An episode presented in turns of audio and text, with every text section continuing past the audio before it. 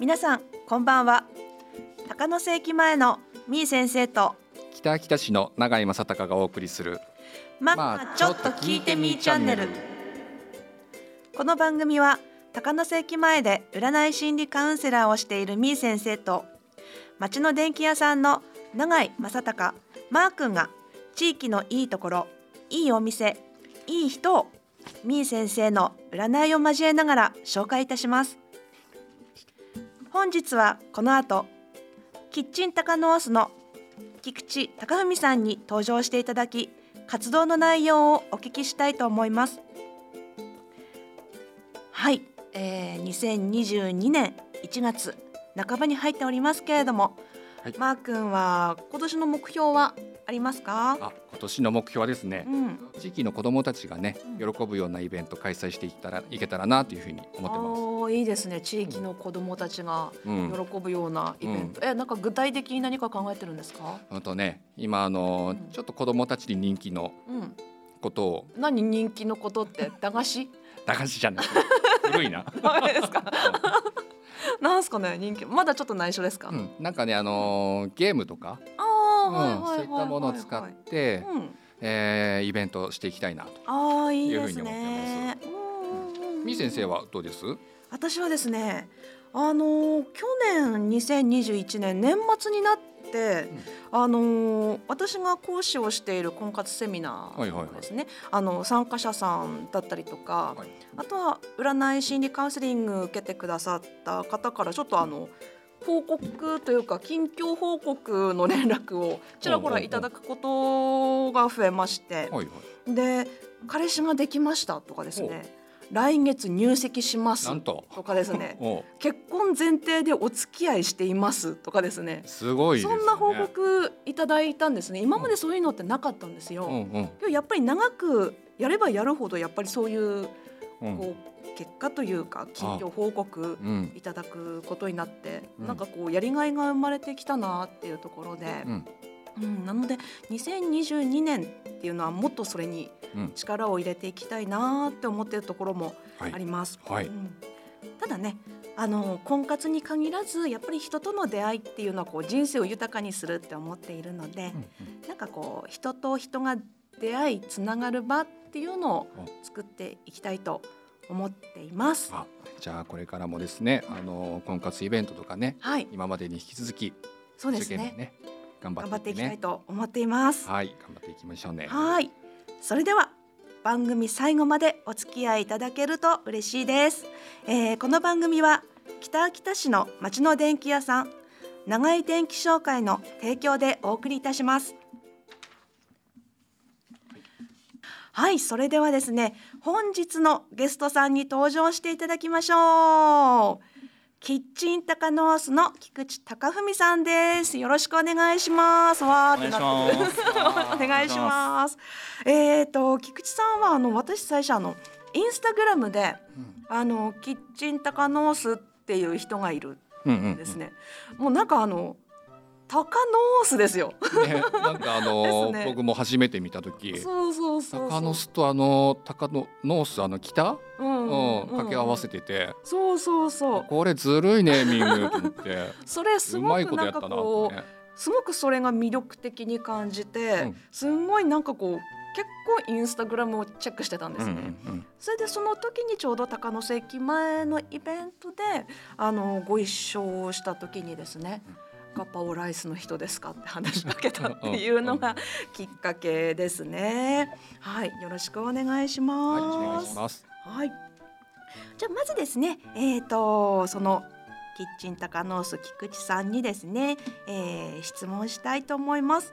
あのキッチンタカノース初めて聞いた方のためにですね、あの具体的にどんな活動をしていますか？はい。と私はフードトラックと呼んでいますが、実はこれは英語の呼び方で多分普段皆さんがよく耳にしているのはキッチンカーという呼び名だと思います。とキッチンカーは和製英語で移動販売のことを指します。まあ他にも多分フードカーと言ったりもしますが、これも基本的には全部移動販売のことを表しています。まあ、私がこれからまあ始めるのも移動販売でうん車で飲食の提供をしていきます。うんなるほどなるほど。ちなみにこの活動っていうのはいつから？そうですね、と初めて出展したのが2021年の3月23日、うん。まあこちら藤里町の釜屋堂っていう、うんちょうど藤里町の役場の向かいにある場所なんですけども、まあ、そちらの方で出展して、まあ、ちょうどみー先生も来てくださり嬉しかった気持ちと、まあ、初出展で あの不慣れな部分が多々あり申し訳なかった気持ちを今でもしっかり覚えてます。い。えいえいえいえもうあの初出店っていうことでですねうん。あの応援というかですね、うん。子供を連れて はい行ってきました。はい。もう美味しかったですけれどもね。ありがとうございます。ん。その時ももう結構人気でしたよね。いやそんなことないです。なんですか？いやその時まだキッチンカーではなかったですよね。そうですね。あの時はまだ違いましたね。うんうんうんうん。じゃあもう今年ん？今年からキッチンカー。そうですね。今年からちょうど1月からですね。はい。うんうんうん、なるほどなるほど、まあ、まず私はそのあのキッチンタカノースっていう名前にあのー興味持ったんですけれども、なぜキッチンタカノースなんですかね？そうですね。すみません。ちょっと2021年はキッチン高野スという屋号で活動していたんですけども、うん。ちょうど2022年今年の1月ですねうんからチェケライスという屋号に変更して活動していきます。初めて働いてた飲食店の上司から「お前チェケラッチョみたいだな」チェケラッチョ。チェケラッチョまあ言われたのがきっかけで、うん。まあ、チェケという愛称が、まあ、つきました。とキッチン高野スとして活動していた頃の、まあ、地元を盛り上げたいですとか、まあ、県北を盛り上げていきたいという気持ちは一切変わってません、まあ、そのためにはまず私自身の、まあ、チェケをよりたくさんの人に知ってもらうことで、まあ、その結果として、まあ後からこう地元を盛り上げるということにもまあつながっていくんじゃないのかと思っておりますので、まあ、これからはより行動範囲を広げて活動していきたいなと思っております。なるほどなるほど。なんかあのチェケラまさかのチェケラッチョからのチェケっていうところ なんですね。見た目がねまずあのちょっと今ひげが生えてて、そうそうそううん、ちょっとイケイケな感じはするよね。まあイケイケな感じはするけどなんだろうなうん礼儀正しいのでう、んうんううんん、なんか好青年だなっていう感じはしますけれどもね。うんよかったです。まあそんな感じでまあ2021年はキッチンタカノースとして準備から活動ですかね、そうです。されてましたけれどもね。あの高野村の人の反応ってどうでした？そうですね。起業する前にちょうど高野巣のまあ方々にもガパオライスの試作品を作って食べていただきました、そこからいろんな人とどんどんつながっていって、こう今の私がいます、まあ、本当高野巣はまさに原点だと思っております、うんまあ、その時にもやはり感じたのが本当に高野巣の皆さんやっぱりあったかいなと思いましたなるほどなるほど。もう私もあのガパオライスの試作品いただきましてですね。うんはい。あのー美味しかったですね。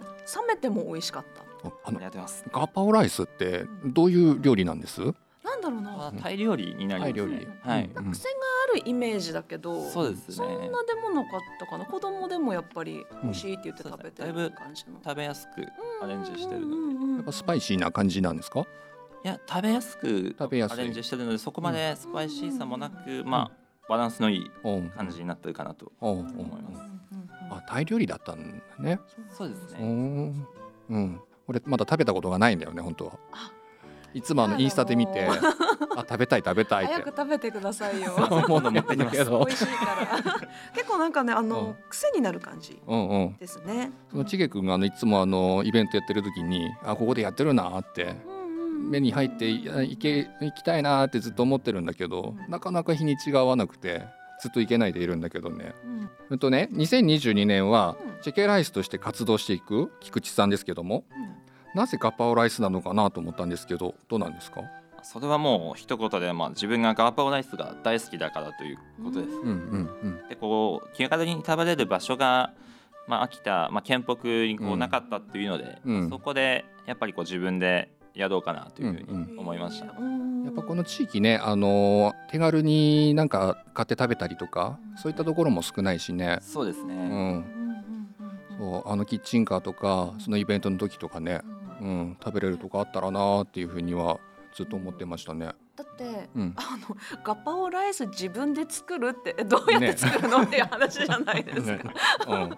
言われてみればないなっていう感じで、食べてみれば美味しいまた食べたいって思うし、うんっていう感じですもんね。うん。うん。チケ君のそのガパオライスにハマったきっかけは何？ハマったきっかけは何ですかね。昔から好きだったの？いや多分自分がそのガパオライスをうん。お店で食べた時にうんうんそのあこれ美味しいな。うんうんこんな美味しい食べ物あるんだというふうに思ってうんでそこその時は本当に食べたことがなかったので、うん。自分もその時に美味しかった衝撃で、うんうんこれ気軽にやっぱり身近で食べれたら、まあいいなと思って。あやっぱこっちの地方じゃなかったんだあそうですね。あはい。うん菊池さんが作ったガパオライスも、うん。見た目がすんごい綺麗なんですよ、色鮮やかうん。な感じがして、うん。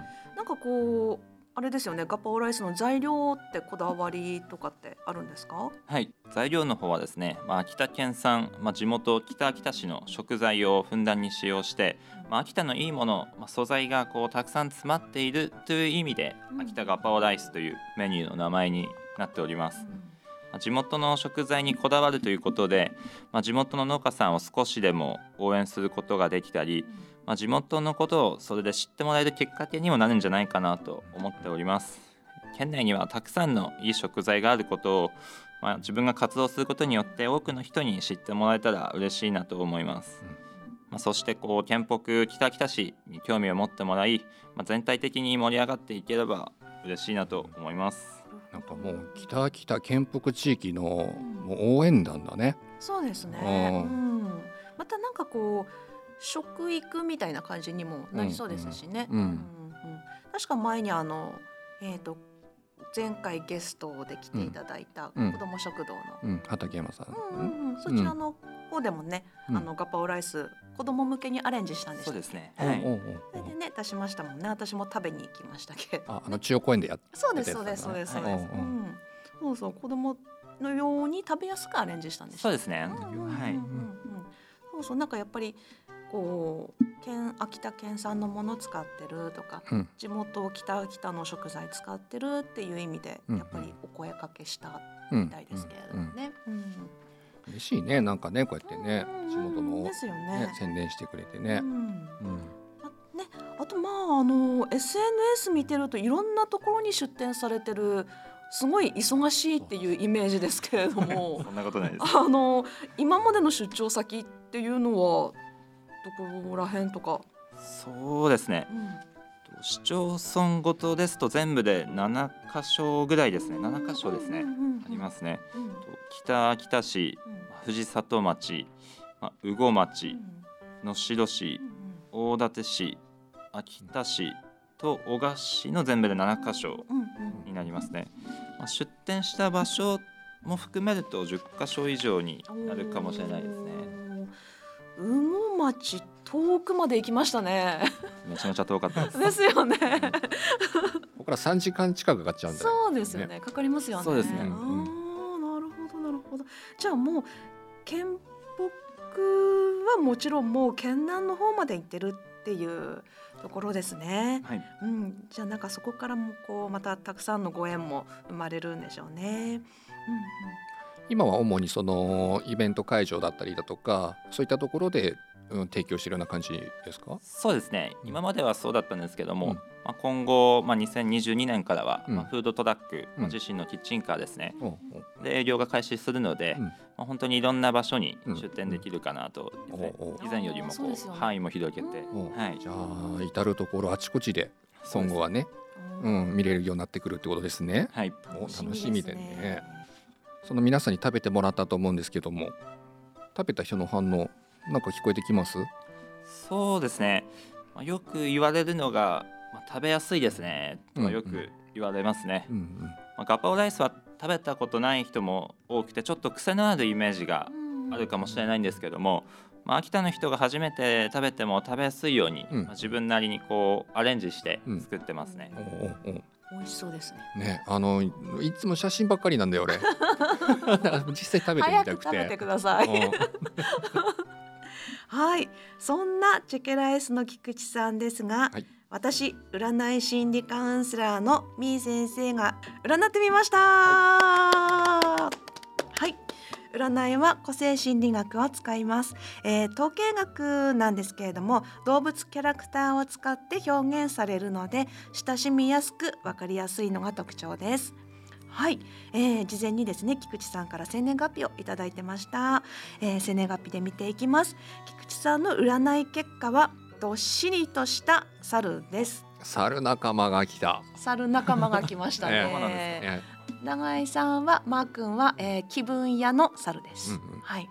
で菊池さんはどっしりとした猿です。っていうとこですね、うん、まあどっしりとした猿ってなんかこうイメージで言うならば、うんあのボスザルですね。どっしりした感じの。なんか急にあの かしこまっちゃうよね。で、あとは人に見せてる姿はタヌキ、うん、頭の中は虎っていうところになっていきます。あのここ一番にかける勝負師っていうところになるんですね。あとは世の中の流れを先取りする独特な感の持ち主っていうところです。で頼まれ事も多く親分派だっていうところもありますね。うん、で人に見せてる姿がタヌキなんですよ。タヌキの方はですねもう人に見せてる姿がタヌキって商売するのにはもうすごくいいんですよね。もうあの人当たり ニコニコ好印象、うん、もう年上に可愛がられる。人に見せてる姿がですよ、うん、中身は別としてもですけれども。でも絡みやすそう絡みやすいもんね。そうですそうです、うん、礼儀正しさも多分ここから来るんだろうなと勝手に私は解釈していました。うんうん、であとはあの裏のキャラを見ていくとなんですけれども、うん、尽くすタイプ、慈悲深いタイプっていうところで出会った人皆家族みたいな感覚があったりとかですね。みんな良くなるといいなって思う人。で一つのことを学んで極めて人にお伝えしていくお役目みたいなものがありますよっていうところになっていきます。基本的に優しいタイプっていうところになと思います。極めるんだね。その一つのことを。ガパオライスを極めるんですね。ね はい、なんかあの浅く広く何でもかんでもみたいな。感じで極めることがあんまりない。あけどまあお仕事は極めてるじゃないですか、うん、うんうんいう感じでですねどうですかね。なんか菊池さんこの結果をさらっとですけれども聞いてみた感じ、うん、どんな感じしますか？当たってる気がしますけどまあ人当たりよくニコニコこう印象はもうもうもう私も最初そう思いましたもん。うん、うん、うんうんうん得なタイプだなって思いましたね。うん、あの初めて会った時なんかもすごいあの感じが良くて、うん、あのあいつもインスタで見てますって言ったらあのすごいあの明るい顔でありがとうございますって、うん、嬉しいですっていうような感想もらってね。そうそうこの人絡みやすって。そうそうなんですよ。なんでしょう人当たりもいいとかですね、うん、うん、あとはやっぱり商売的にもすごくいいんじゃないかなっていうのはあります、うん、またねこの地域にカパオライスってやっぱりあの、うん、食べたこともなかったし、初めて聞いた食べ物のワードだったし、やっぱその先取りするっていう、この地域にね持ってくるっていうのもその。そうですね、うん、こういったところに出てくるのかなっていうふうに思いました。ですね。うん、長井電気商会の提供でお送りしております。まあちょっと聞いてみーチャンネル。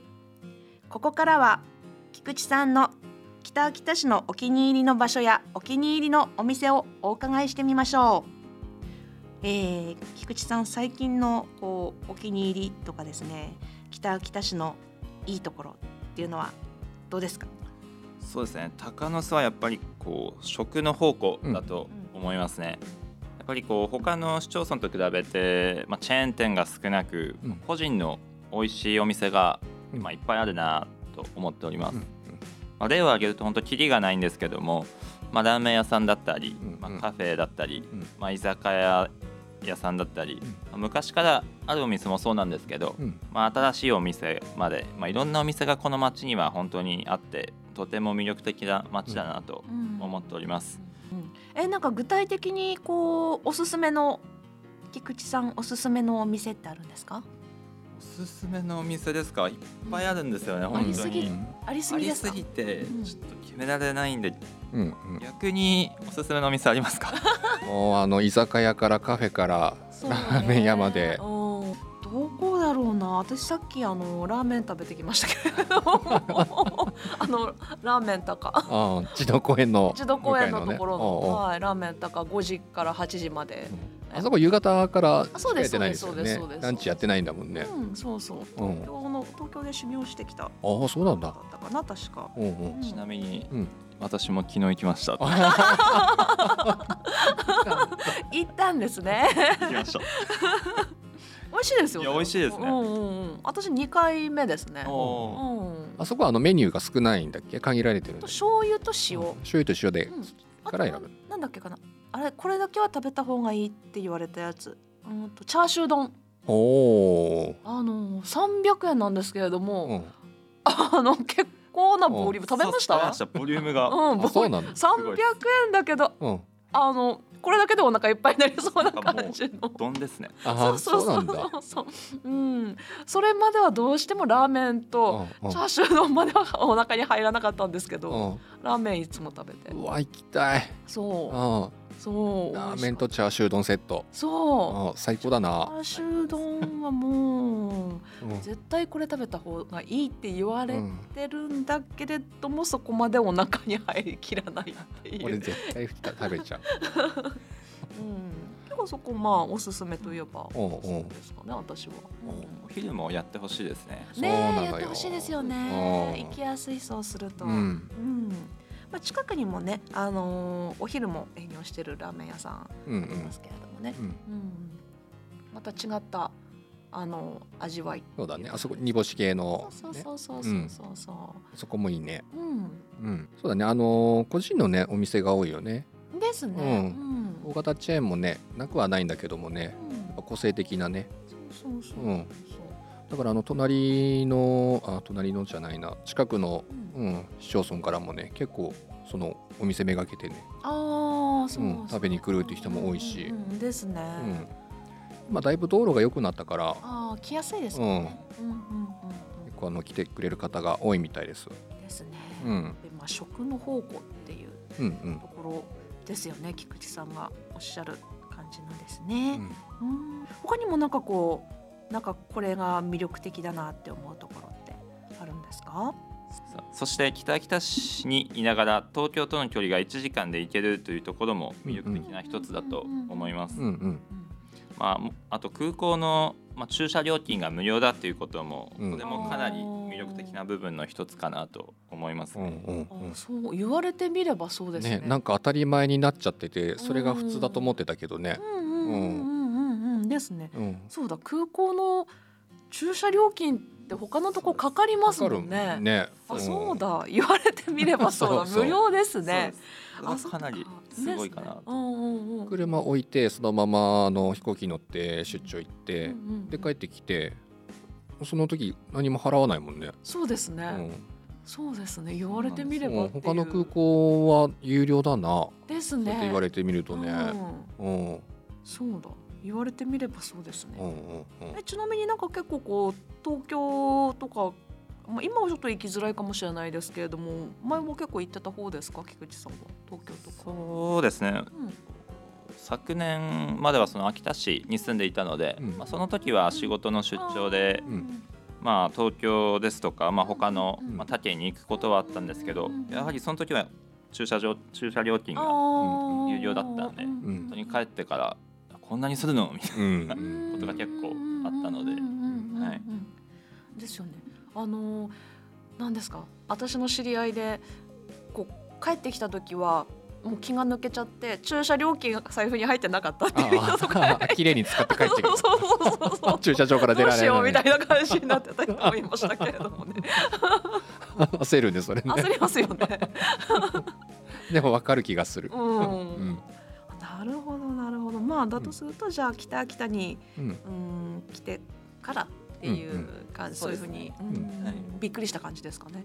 そうですね。これはいいところだと思いました、うん。うんなるほどなるほど。もし出北秋田地域ではい。そのキッチンカって出店するとすれば、はい、どういった場所に出店したいなっていうふうに思います？いやそこはもう出店できる場所さえあればどこでも行きたいなと思っておりますね。うん、よくあの大型ショッピングセンターとかね、あそこでもねたまに見るしね、道の駅とかも結構ね、あると良さげだよね。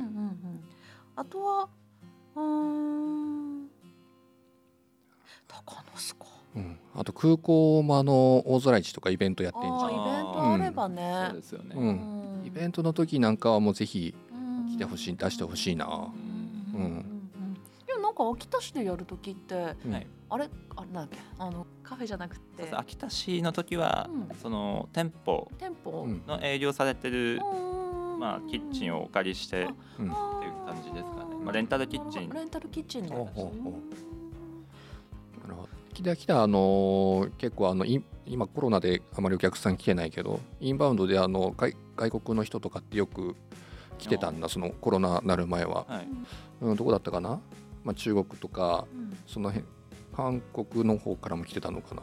結構あのアジア系のお客さんが訪れる場所なんだけどもね、はい、さっきあのガパオライスタイ料理だっていうふうに聞いたので、うん、まあ、その秋田風ガパオライス、うん、そのフレーズ見てあ食べてみたいっていうそのアジアのインバウンドのね、お客さんなんか来たら面白いなと思って、うん、空港なんかも結構、うん、やったら面白いんじゃないかなっていうふうに思いましたね。ですよ、ね、うん、私はもう勝手な判断であの飲み屋街っていう。確かに。めっちゃ夜中にやってほしいみたいな。勝手なあのあれですいません。まあ、確かにね、あのー、食べたくなるかもしれない。そうそうそうあの時間帯。なんか飲み屋街でなんかこう出し出してその出してる人っていないいないですか？なんだろう。あの都会の方の。あああの屋台風にその手軽にそこで 外で手に入っちゃうやつか？そうそうそう。勝手にそういうそれをイメージしちゃってた。ああ の飲んだ帰りの締めに食べないみたいな感じの。ねいいねそれね。そうそう。勝手に勝手に考えてました はいだとすればだとすればっていうのもあるんですけどそのまんまだアットホーム感出ちゃう。アットホーム感出ちゃいましたけれども、えー、菊池さん出店予定があるとかで、えー、告知お願いします。はい。ちょうど今月ですね。1月28日金曜日と29日土曜日北秋田市ザ・ビッグ高野巣店に出店が決定しております、うん、お時間とか決まってるんですか？時間の方はですねとまだ未定かもしれないです、ね、なるほど。なるほど、はい、いやまああの普段あのキッチンカーがいるような時間帯っていうそうですね。日中はいますので、はい、もしお時間あるお客様がいれば、はい、お待ちしておりますので。マー君はチャンスじゃないですかね、はい、やっと食べれる28と29 28、29日連続に。はい。2日連チャンガパオライスで。おかわりをしにねガパオライスを買いに行っていただけたらいいかなと思います。はい。はいうんとあとはもうここで北北地域のイベント情報のお知らせ。うん、はいはいはい。はい。うん、えっとあとね私からもねちょっとお知らせがあるんですけど、うんうんうん、あのー、チェゲ君はあの樹氷って知ってますか？もちろん知ってますあのー、北北でいうと、はい、森吉山のアニスキー場でね大きい樹氷がね、うんうんうん、今見れるんだけども今の今年はあの、うん、えー、日本三大樹氷っていうのがねちょっと最近耳にすることがあるんだけど三大樹氷知ってますか？聞いたことあります？山形の蔵王は絶対入ってるは思います、ね、そうそうそう、うん、あとそれのほかそれとね、うん、と青森のね八甲田、うん、うん、そこでも地表が見れるんだけどそれと北北の森吉山。その3つ合わせてあ3つがその日本三大樹氷、はいはい、へえ、うん、結構すごいんですね、うん、結構なスケールの。うん。うんうんうんうんうんでちょうどあの青森秋田山形、うん、うん、その3県でちょうどあのツアー組んだら面白いんじゃないの？って僕は思ってるんだけどね。ああ、うん、面白そうですね。うん、でその3県で、今あの樹氷サミットっていうふうなのやろうとしてる。うん今あの森吉山アニスキー場ではね、うん、1月の8日から3月6日まで樹氷見頃になってますのでうん、で場所もねあのゴンドラ降りてすぐのところに樹氷がなってるから、うん、結構行きやすいんだよね。じゃああの何ですか？重装備。うんうん。あ全然必要ない。あの、えー、全然必要なくはないねあの寒くない格好だけはしなきゃいけないけど、うん、とりあえずあの都会からねうちでもあの姉が帰ってきた時なんかも、うん、うん、連れて行ったりしたんだけど、うん、寒くない格好だけしていけば、え。ー、現地であの長靴だったりだとかスノーシュスノーシュってあの雪埋まらなくなるやつとか、うん、ストックそういったものもね無料で貸し出ししてくれて。無料なんですか？そう。すごいですね、うん、とゴンドラ降りたところに準備してあって。うん。でスタッフの人もね親切に、あの案内してくれたり、うん、ガイドしてくれたりしてくれます、うん、あと1月29、30日はね北秋田市文化会館で国際樹氷サミット2022 in 北秋田が開催されます、国際なんかすごいスケールがでかい。どういうことやるんですかね。それはねあのこのさっきの三大樹氷の、あと蔵王だ蔵王と八甲田と北秋田と、うん、うん、その3つでタイアップしたイベントになるんだけども。あなるほどなるほど、うん、詳しいことはねあの北秋田市のホームページで公開されますのでチェックしてみてください。参加無料です。はい。あでも事前申し込みが必要なので。はい、お申し込みはホームページから、えー、確認してください。とすれば、えっ、ー、と1月28日、29日、うん、ガパオライスを食べて、はい、えー、国際樹氷サミットに行って、はい、ということですね。そうなります。はい。ちなみにですね、あの私の方からもちょっとお知らせがありまして、はい、はい、1月29日土曜日です。はい、同じ日だな。そうですね。えー、北秋田市商工会青年部主催ということでですね、うん、ボードゲームで円滑。円滑。はい。縁結び活動。というですね、はい、勝手に作っちゃいました。婚活じゃないんだね。円滑です。縁を。はい。縁結び活動ですね。いいですね。はい。人見知りさん。口下手さんでも大丈夫なイベントになっております。はい、えー、1月29日土曜日、はい。えー、17時から、はい、間違った。あれ？あ17時ですね、はい、17時から19時までスナック蔵にて開催します、はい、申し込みは？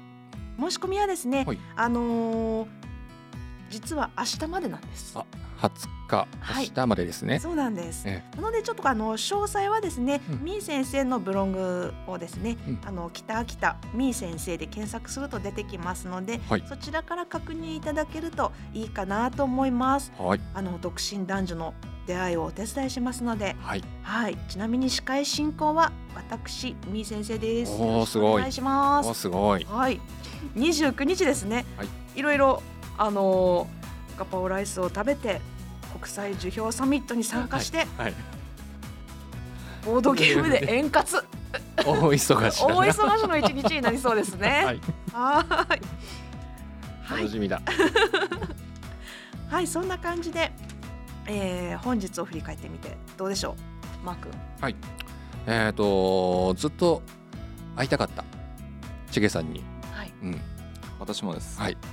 あとこあの去年ね一回あのイベントでね会ってるんだけどもねすごい久しぶりに会ってであのインスタとかではしょっちゅう目にしてるんだけど、であのインスタ見るとあの美味しそうなのが見えて、お腹がグーとなって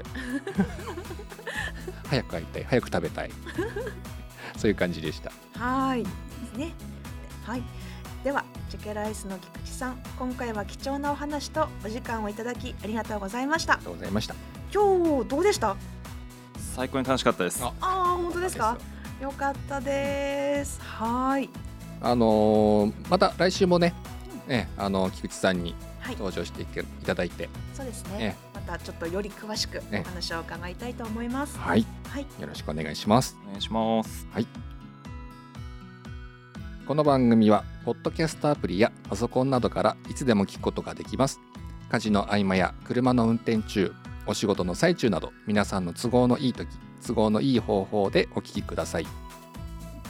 また番組の感想やお悩み相談はみー先生のツイッターやインスタグラムなどの SNS やみー先生のブログなどからお願いします。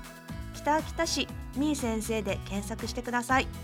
また来週も聞いてもらえると嬉しいです。はい。それではだばね。